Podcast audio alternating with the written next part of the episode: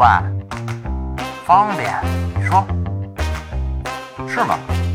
然后呢？我觉得吧，这事儿是这样。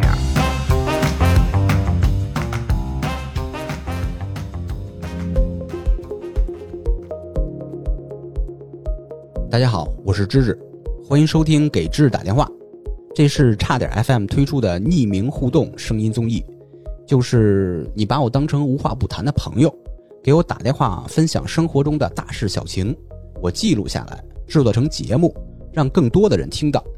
欢迎你直接拨打幺七八九六零二二五二零，也可以加我的微信，给芝芝打电话的全拼。虽然不能保证七乘二十四小时营业。但只要是醒着，就一定会接听。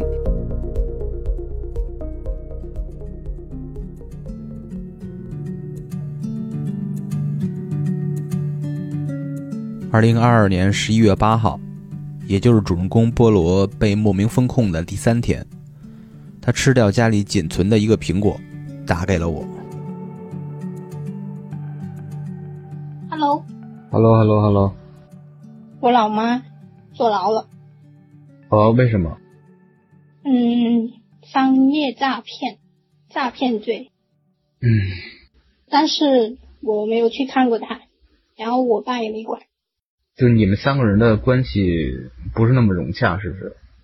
嗯，还有一个点就是我们家七个小孩，我是老大。啊？对。这 非常违反政策。就那个罚款也交了很多。不是这个都能上户口吗？能上，就是而且因为年纪相差比较大。嗯。我跟我小妹最小那个相差十六岁。哇。就我带他出去，别人都以为我是他妈妈的那种。对呀。这为什么呀？就是你爸妈怎么考虑的？为什么一下生这么多？不是一下，就是想要那么多孩子。因为可能比较封建吧。因为想要一个男孩，然后我弟他其实是排第五的。我们前面生了四个女孩才有我弟嘛。嗯。然后后面我弟出过一次车祸，小时候快没命了。嗯。然后好不容易捡回来一条命，可能他们觉得不保险吧，然后又想说再生多几个男孩，结果生两个都是女孩，就不生了。哎呦，那你弟现在什么情况？身体上有什么问题吗？就肚子开，以前就开了个大洞。然后现在肚子上就有一个很大的那种像八爪鱼一样那种疤痕，然后手啊、小腕啊、脸啊、眼角那里的疤，就是那种撞大货车把他压在车轮底下，就相当于是捡回来一条命吧。哎呦，真难。哎，但也就这么过来了。我感觉我小时候，其实我爸妈也没管我，因为可能是因为我是大姐吧，我小妹。除了我另外两个小的，其实我弟妹都算是我拉扯带大的，不是养大是带大，就是虽然也不是说很，我不属于那种很温柔型的大姐，是那种很暴躁型的。相当于你你扮演他们的另外一个第三个家长的感觉是吧？对，就是打骂型的那种。就小时候大家关系也不怎么好，因为我妈其实。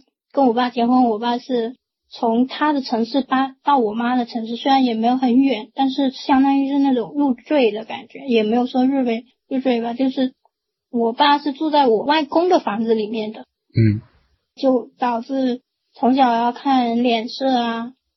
我们家小时候经历过变故，本来我爸挺有钱的，就做建筑工嘛，就那些包工头，嗯，就帮别人起房子都挺好的。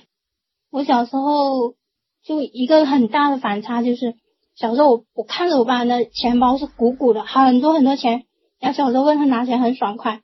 直到有一次六年级，应该是我六年级还是五年级的时候，我弟没出车祸之前，我们家就有一个特大的变故，就我妈就我先说一下背景吧，就我从小对我妈的印象是没什么印象，因为她经常早出晚归。可能半夜才回来，然后早上见不到她人影那种，天天背着我弟我妹去找她，说你有没有看到我妈妈？你有没有看到我妈妈？然后他们都没有没有看到。那他忙什么？就早出晚归的。嗯，会延伸到后面你就知道了。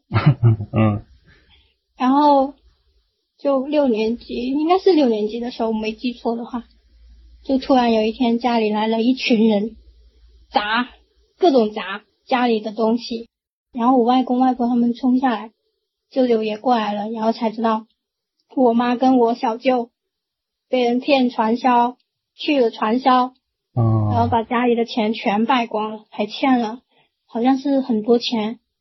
我当时也没问是多少钱，但现在可能我猜可能是一两百万这种吧。那其实很多很多了。你对当时六年级很吧？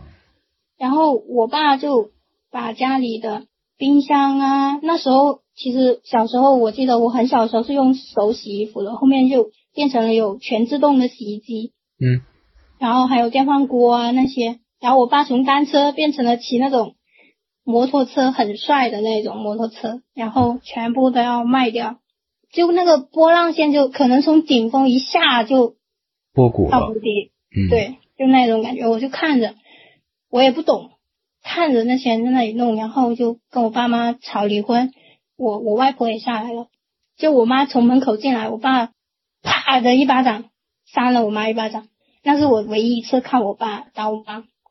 我爸的性格是那种，他不说话的，真的是那种你猜不透他心里，你不知道他是在乎还是不在乎的那种人。嗯，然后我妈是性格很泼很辣，就你说她是女强吧，但其实她有点没脑，不然她也不会被骗。嗯，然后这件事情过去了之后，后面我弟就出车祸，出车祸之后呢，经历了一次很严重的天灾吧，相当于是水灾。嗯，村里边死了很多人，房子什么的都倒了，因为是水灾嘛，那些洪水把那房子全吹倒了。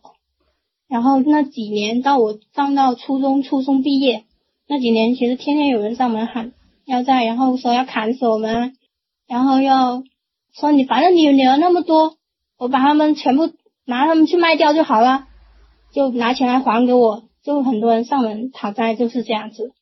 当时你爸不是要跟你妈离婚，当时是没有离婚是吧？没有离婚，一直没有离。嗯，然后我爸是不在家的，只有我跟我妈还有我我弟妹他们在家。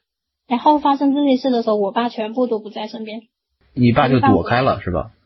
我现在想想，我觉得是这样，嗯，不知道他他是去干活，还是他有意无意的躲开了这些事情，就是感觉他就不管，就这样过来，也就是慢慢的我们就搬家了，搬到了一个搬到镇里面去吧，相当于是从村搬到镇里面，就相当于避开村里面那些人嘛，毕竟欠人家那么多钱，你去外面可能躲一躲也有这种心思吧。然后结果我妈又不长记性，开始了地下赌博。哎呦，他不是赌博的那种人，他是他是做庄，啊，他当庄家。结果呢，我爸说的，后面我跟我爸聊过，我爸说他是那种，比如说他一晚上赚了一千块，可能他能花出去一千五，你妈呀，对，他是这种人，哎呦，就老是当那种冤大头被人宰。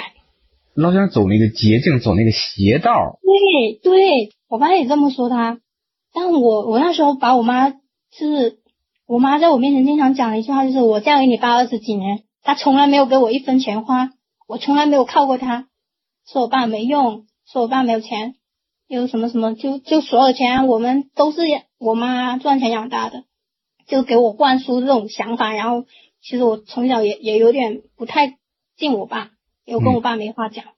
然后在这里面住了两三年吧，其实慢慢的也也有起色了，也就是只要他不出去闹，他那时候赌博，其实他他做庄的话，他好像也有钱拿回来，但是呢，我印象最深的就是他半夜会把我带去赌场，然后呢，在我让我站在他身后，他就偷偷的从赌场里面那个桌子上会，他赚了钱，他就偷偷的就会给我，让我帮他踹的，嗯，可能一晚上也会有个几千块钱。那时候你上初中是吧？对我上初中，然后然后他们看到我妈带我们过去之后，就会说，就会调侃一下说，哎呀，又带女儿过来了，哎呀，女儿都长这么大了，我我就是就是笑笑，我不想去，但是呢，那时候我跟我妈是很好，她叫我去哪我可能会去，但是我我不像我二妹，我二妹就比较惨一点，我二妹是那种性格跟我爸差不多，但是比较懦弱的那种人，嗯，然后去到赌场，反正那时候有钱拿回家吧。我那时候就离开家，我就来广州读书。那时候就感觉还好的。那个时候是高中吗？还是大学读书？我读中专了，我开始嗯读中专，我不读大学，我也不读高中。就他们就觉得我是家里读书，就怎么你读书那么好，怎么不去读高中啊？怎么不去读大学啊？然后那时候我只有一个想法，就我不想在家里面，我也不想读高中，我就不想靠近你们这些，就不想待在家里，就会不想逃离也有一种逃避的想法吧。嗯然后在读中专的时候又开始了，就因为他开始地下赌场还是干嘛，不知道为什么又欠了人家很多很多的钱，然后被人告了。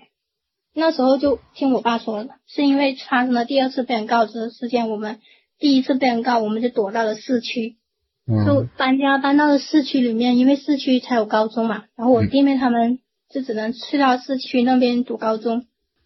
其实搬到市区开始的时候，我们都全都不知道前面发生这些事情的，嗯都可能只有我一个人是知道的吧。然后有一家人他是欠了一个人的，好像借了那个人的三四十万钱块钱，就一家老头跟老老太太吧，他的儿子出来市区就碰到了我弟，就读书嘛，专门去学校读我弟，然后让我弟带他回我们市区住的那个房子。结果带回去之后就大闹了一场，在楼下砸门，拿锤子在那里砸门。我没有在家，我是在广州听我妹讲的。那天很很疯狂的，就是我爸出门了，但是后面我问我爸，我就有人上门骂我妈，说欠了我们的钱不还，就躲在这里自己住好吃好，是什么什么的，就骂这些嘛。嗯然后我爸离开了，后面问起来这件事，我说我你去哪里？然后我爸说他其实去楼下那里拿个锤子，只要他们敢动手，我爸也也会动手。我爸是这么说的，哦就他躲开了，完完全全把自己当成一个旁观者，他就觉得不关我的事，他欠你的钱，你问他拿，跟我没有关系。就可能刚开始平稳的生活，那时候我就觉得可能要走向正途了吧。那时候我妈也没有去赌博了，也没有干嘛了，也没有说什么骗人的什么的，就在家里乖乖的做那些手工活。我们有时候也会帮他做嘛，我放暑假回去我也会帮他做。嗯然后就感觉，嗯，感觉开始变好了，应该就这样挺好的了。虽然说家也不大，但是够住就行了嘛，一家人在一起什么都好。结果，我的天呐，不知道为什么突然他感觉他他说他要买房，然后我就说哪来的钱买房啊？他说是那时候水灾赔了什么什么钱，然后就可以在市区买一套房，又他帮了别人，然后别人就送他一套房子住这样子。他帮了别人。对，就有一家人是卖，家里是开米铺的吧，家里有两个儿子，然后他大儿子结婚了，跟他老婆闹离婚，然后我妈好像是帮了他大儿子，就利用那种什么法术那一块的，啊。我有个叔公，真的很悬的这种事情，嗯。就是我有个叔公说什么做法，然后结果他们两个就真的和好了，然后又帮他、帮他大儿子还了那个信用卡的钱，好像有二三十万吧，哦。我都不知道他钱哪来的。后面你就知道我妈为什么坐牢了。嗯。就这一个变故，突然间我们搬到了一个很大的房子，因为我们家不是七个小孩嘛，就有四个房间，五个五个房间吧，嗯一二三四五五个房间就够我们住了。我们女孩子就弄一个上下床住一个房间，我自己一个房间。就我弟终于有一家有一个属于自己的房间了，我就觉得，诶，怎么感觉一切都好像很好，往好的事情发展了，我就还觉得，嗯，上天还是挺不错的。然后我也工作了，也准备自考啊，然后什么的，就感觉一切都往很好的方向发展。嗯结果两年前，我妈已经入狱两年了。嗯突然间那天快过年了，打电话过来说被抓了，罪名就是诈骗罪。然后我们就很奇怪，什么诈骗罪？结果又是那个熟悉的场景，有很多人上门闹，就说我妈骗他们的钱。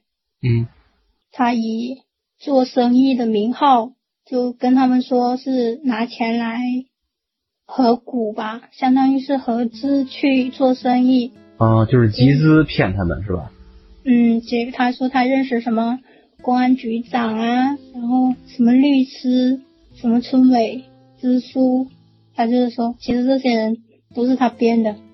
他有一个很很大的特点，就是他说话可能没有什么文化人很容易被他骗到，嗯相信他的人，他说话就你信的很十足，就觉得，嗯，他怎么那么厉害？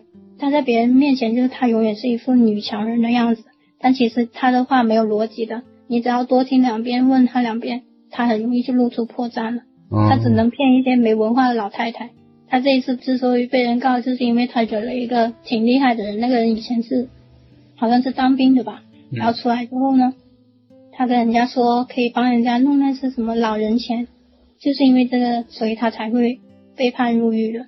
他以国家的名义去诈骗，他说他认识一些什么局长还是什么鬼的，嗯。就可以帮别人办一些什么老人钱，什么房屋改造的什么钱，就是你要给人家多少钱，你比如说啊我收你两万块，然后呢，我就可以帮你办一个老人钱，我可以每个月给你，可能是可以给你翻倍啊，或者说是给你拿到十万块钱这样子。就相当于他是本来这个政策是没有的，有有人有这个需求，他就以这个需求为基准骗别人是吧？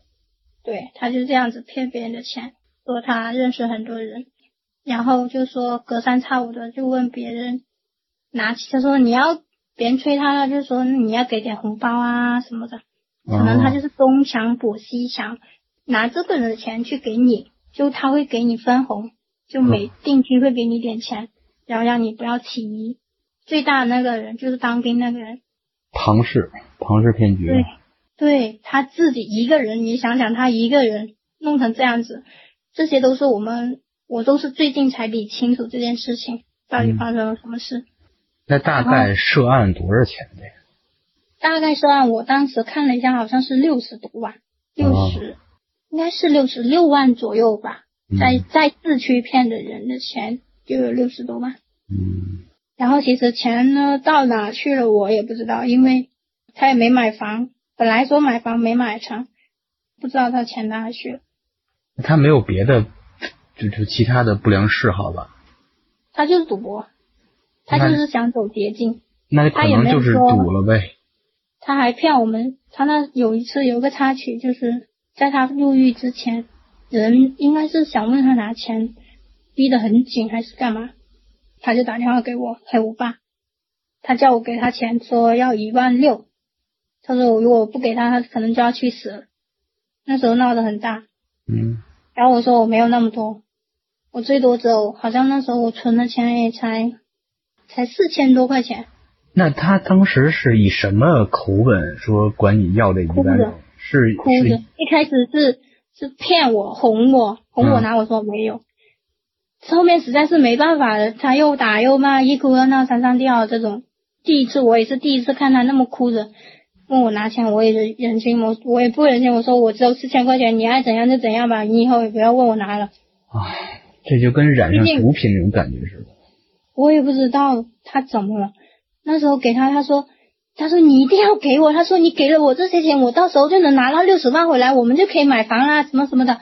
然后我我其实是不相信，我爸也不相信，然后我爸就跟我说，不管他，就信他最后一次吧。不过他说再说什么什么的，我们以后也知道了。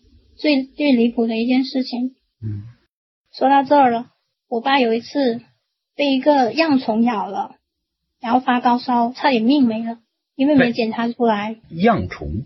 对，是一种，应该是一种比较常见在在在那些草丛那些那些虫子吧，就嗯咬、它专专门咬那些比较隐蔽的，比如说呃腋下、嗯腋下啊还有头发啊、脚底啊，可能就比较隐秘的那些地方，它就会专门咬那些地方。哦。然后没有检查出来，一开始以为是普通感冒嘛，感冒发烧，结果没有用，后面去医院，结果全身发黄，眼球都是黄的，哇。怎么后面就抽血啊，后面才就是下了那个病危通知书嘛，嗯。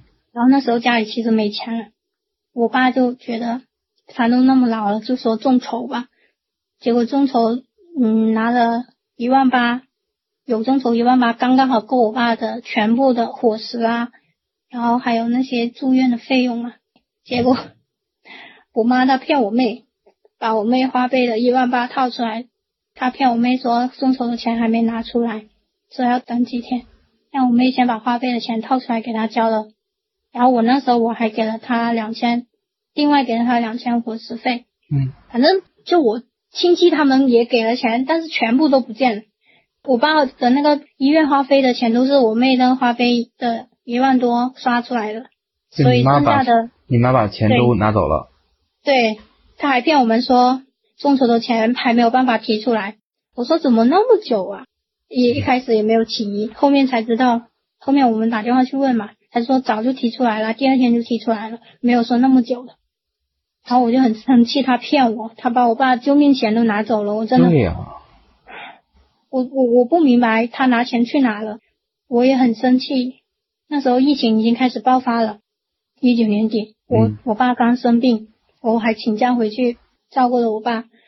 那我爸就哭着，就我回去了之后，我爸反而哭，我说你哭什么啊？我妈又没有说不照顾好你，我爸就说我妈在那里玩手机，说药水都没了，他也不会去叫医生。我就我说哪有那么夸张？因为那时候我就回去照顾他，他快好了，我才上来工作的。嗯然后后面疫情爆发了之后，二零年吧，一九年底还是二零年底，那时候快过年了，就知道他被抓了之后，我还找律师，我就各种渠道是说怎么回事啊？就他被自己害惨了，他自作聪明跟别人签合同、签收据，是他拿别人的钱，他开收据给别人，他给别人钱，他没问别人拿收据，就只能证明他只拿了别人的钱，但别人有没有拿他的钱，他没有办法证明。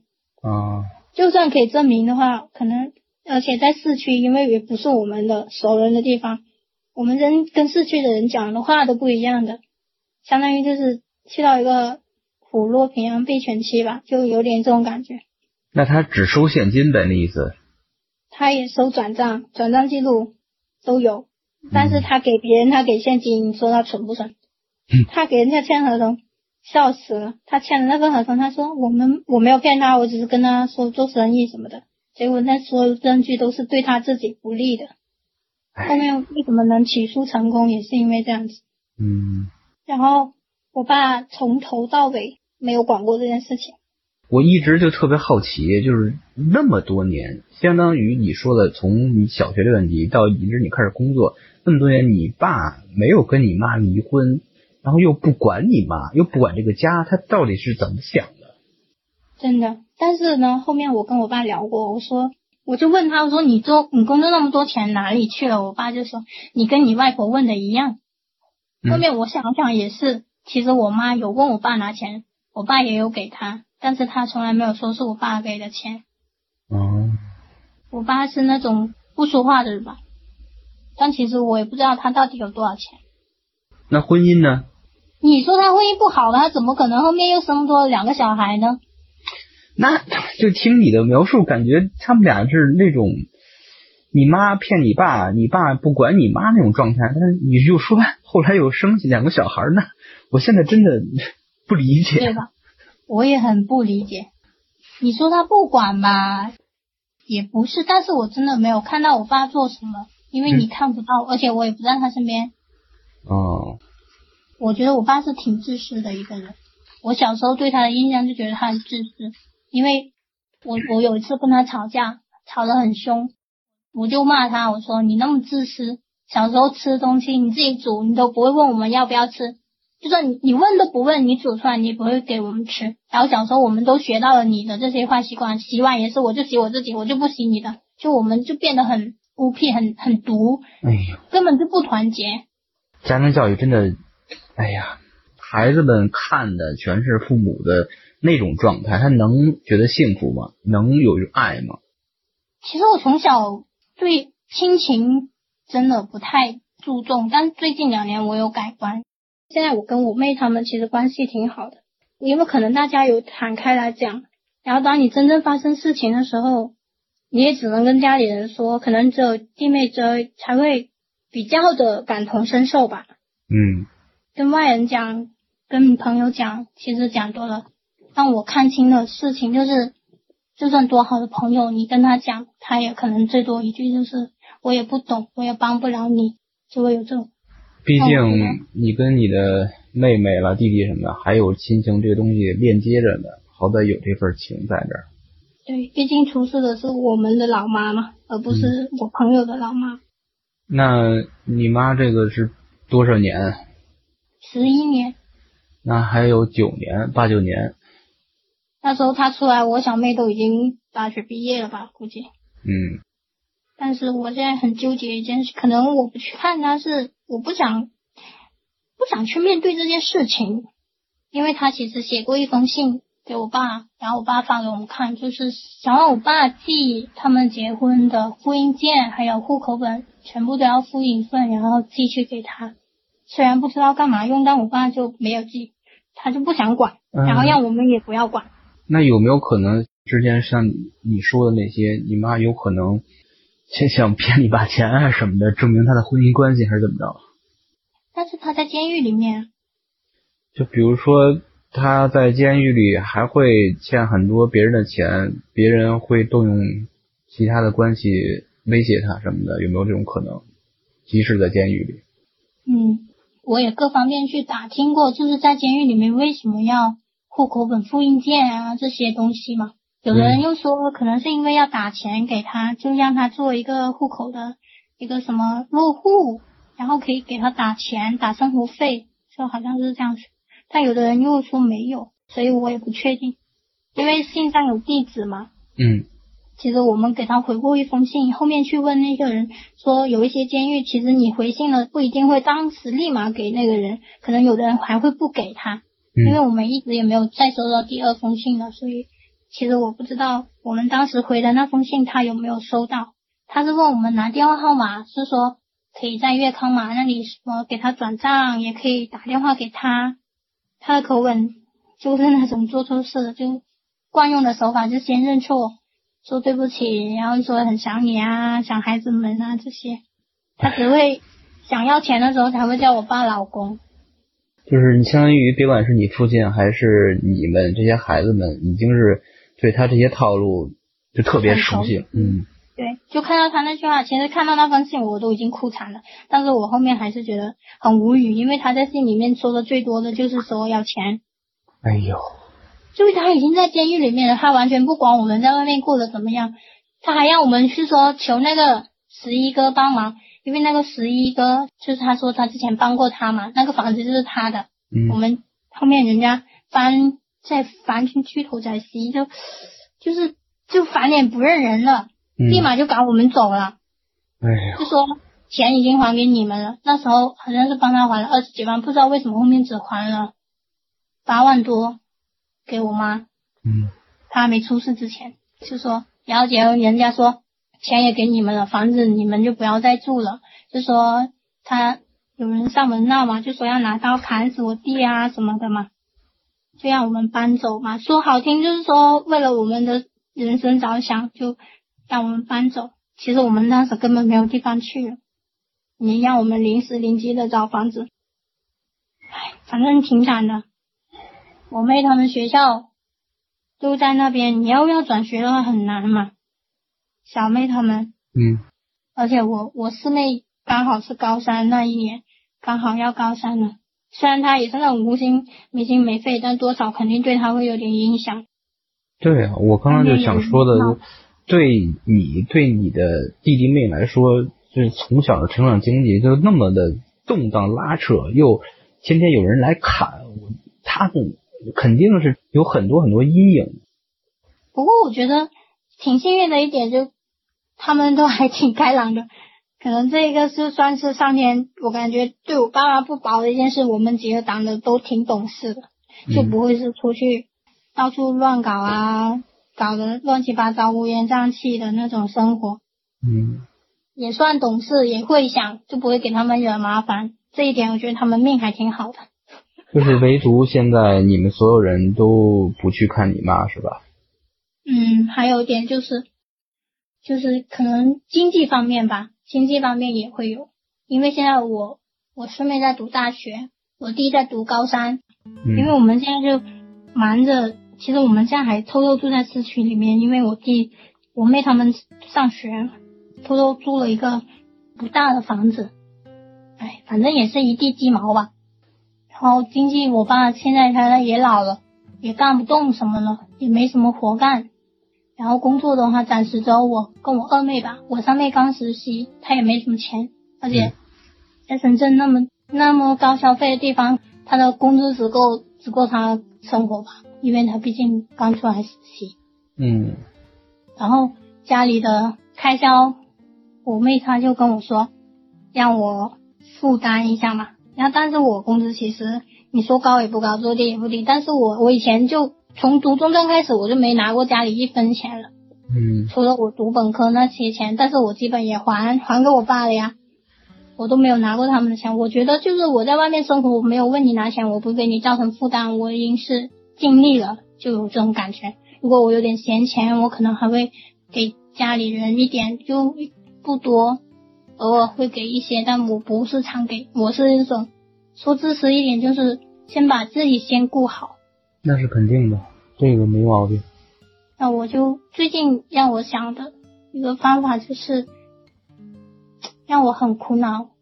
我会因为毕竟那是我妈，我会想说要不去看一下她，还是说什么样？但是我爸告诉我，就是你管他干嘛？反正他在里面有的吃有的住。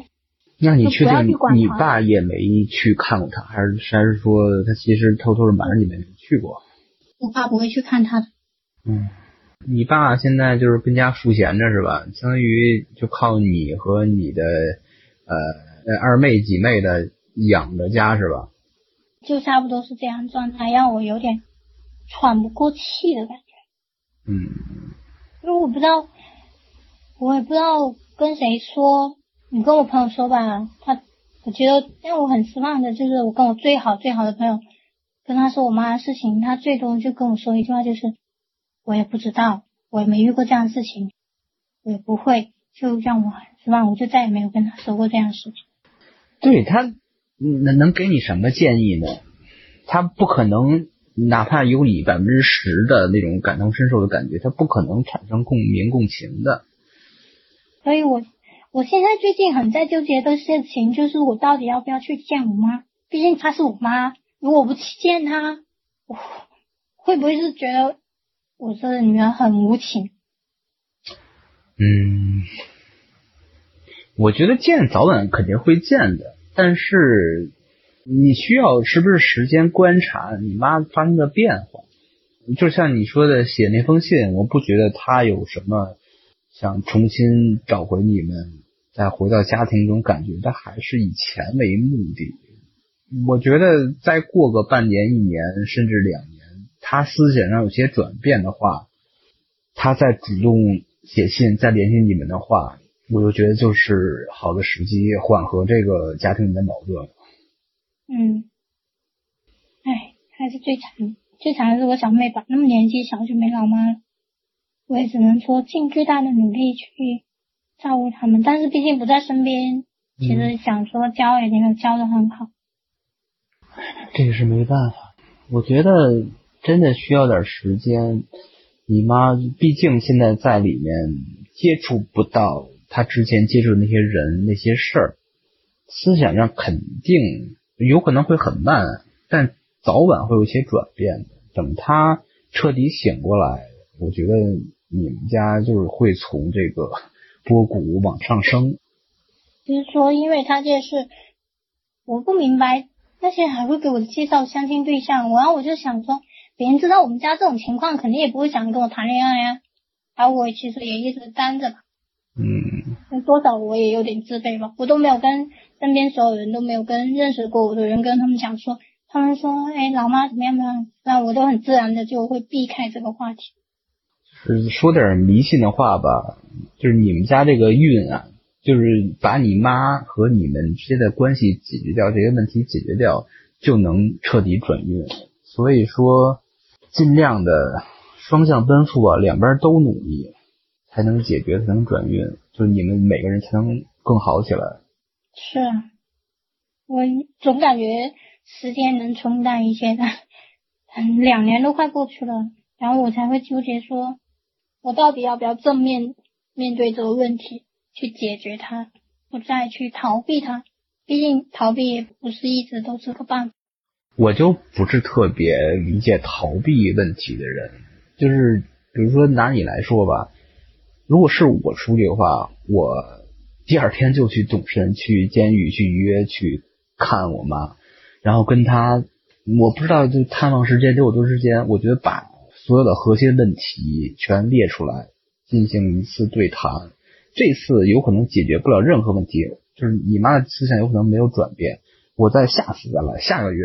下半年再过两年，就每次都是每次都谈，我觉得会慢慢能感受到他的一个态度和思想的转变的一个变化的，就是不能逃避。你像你逃避问题，你这边也特别痛苦。你妈那边如果她有一些思想转变，她也非常痛苦，她会有就超级强的自责。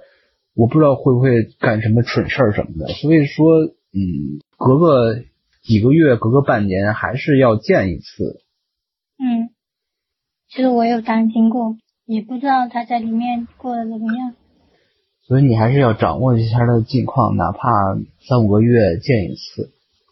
但是我爸说让我不要打钱给他，就是当生活费嘛。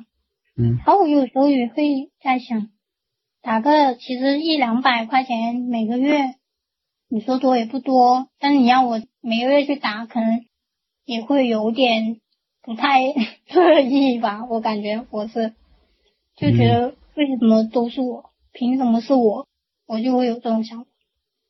你不就是现在犹豫，就是你们俩之间的亲情这层关系在这儿，和就是他一些加引号的不被原谅的错误吗？这两个这个纠结这个吧，你就可以找一个平衡嘛。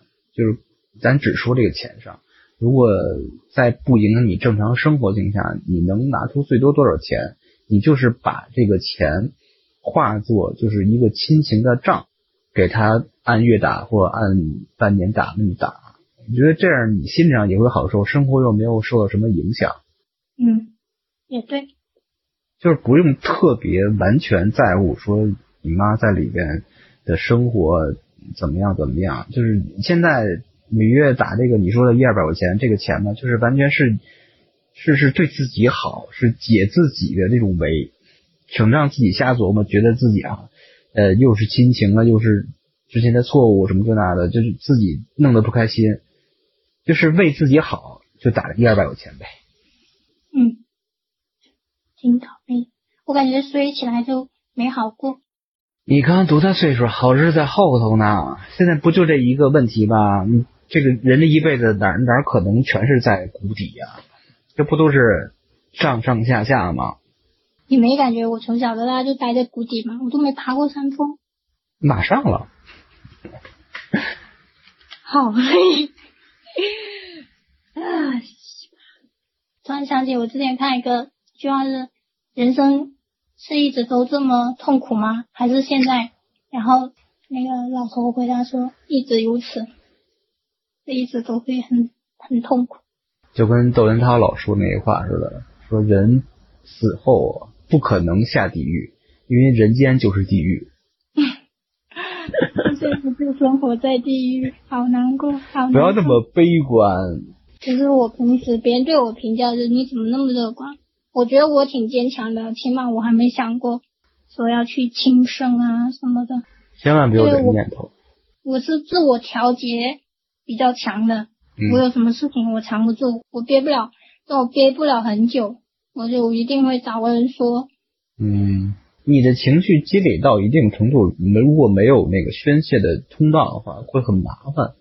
嗯，我觉得我不自信，也是因为这样，我老感觉自己不够好，就觉得自己缺点，那里缺点，根深蒂固的东西还是比较难改变。就看你想不想改变了，就跟你跟你妈的关系似的，只要你想，就没有改变不了的事儿。嗯，我已经知道我要怎么做了。嗯，希望一切都变好一点吧。一定会的。谢谢，谢谢你。我感觉挺好的，说出来之后舒服多了。对我，哎呀，我老接着电话以后，我就是我每次就觉得自己特别开心，特别幸福。为什么？是感觉是自己是一个被信任的人，嗯，特别美妙。你有这种魄力，就你能让别人相信你，因为我是真的挺难打开心扉的一个人。我我我从来没有对一个不认识的，我最多就听过节目几次，嗯但是我我跟你谈聊着聊着，我就觉得我们好像认识很久。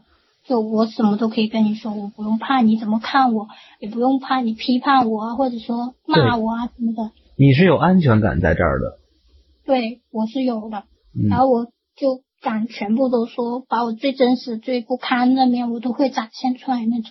没错儿。我觉得这种方式特别好。如果你以后再遇到什么问题，还是要打给我，因为我永远不可能在你的现实生活中有任何交集。你安全，我觉得被信任，这种哎呀，都很好。我觉得很美妙，很美妙，真的这种感觉我第一次有，我觉得很好，就像像一个树洞吧，我在里面我待着，我觉得很有安全感。嗯，那我这个树洞大门永远向你敞开，随时喊我吧啊。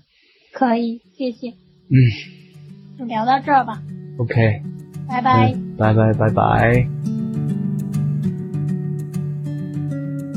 这个电话过去半个多月以后，我收到菠萝的微信，他说我昨晚联系上我老妈了，第一次视频通话，感觉通了，就像堵住好久的下水道。我回复他说：“嗯，你要转运了。最后，欢迎你继续拨打幺七八九六零二二五二零，也可以加我的微信，给芝芝打电话的全拼。虽然不能保证七乘二十四小时营业，但只要是醒着，就一定会接听。所以打给我。挂了啊。